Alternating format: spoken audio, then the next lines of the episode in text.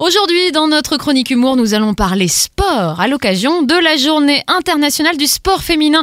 Et pour en parler, nous recevons, bien sûr, c'était incontournable, Cyril, maman de quatre garçons et sportive. Bonjour Cyril. Salutations sportives et fair play à toutes et à tous. Cyril, hein, maman de quatre enfants, Jason, Brandon, Kevin et Dylan. Et donc sportive, hein, pas que du dimanche. Hein.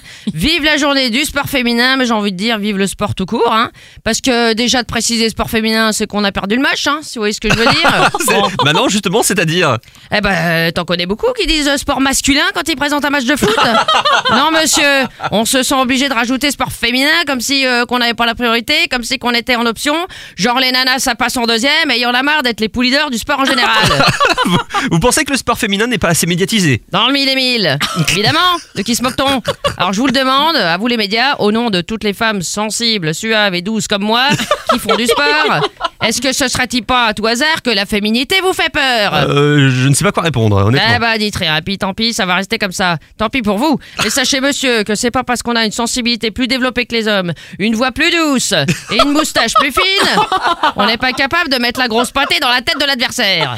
Ah mais ça, on n'en doute pas. Mais ne pensez-vous pas qu'il y a des spécificités au sport féminin Évidemment, on fait du sport avec notre coquetterie, notre raffinement et nos gestes pleins de charme. Mais c'est pas parce qu'on sait faire des tartes qu'on peut pas en mettre, hein. Et a pas que les œufs en neige qu'on sait battre.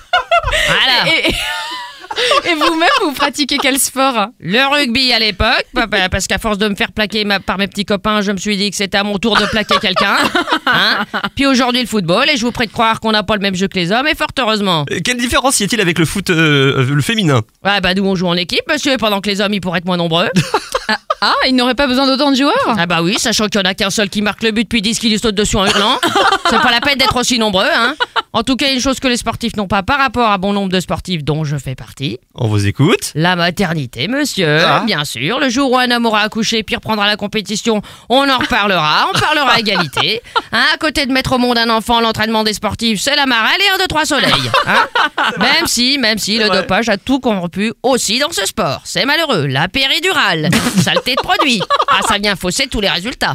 Oh non, vous pouvez pas euh, laisser dire ça. Ah non, non, mais n'empêche que les nanas, elles assurent. hein. Il faudrait pas une journée du sport féminin, mais une journée du sport masculin. Puis tous les autres jours, ce sera les nôtres. hein. Allez, je vous laisse, j'emmène mes quatre gamins chez le coiffeur. Ils sont tellement mauvais en sport, c'est le seul moyen pour eux d'avoir une coupe. Merci beaucoup, Merci Cyril beaucoup, Cyril.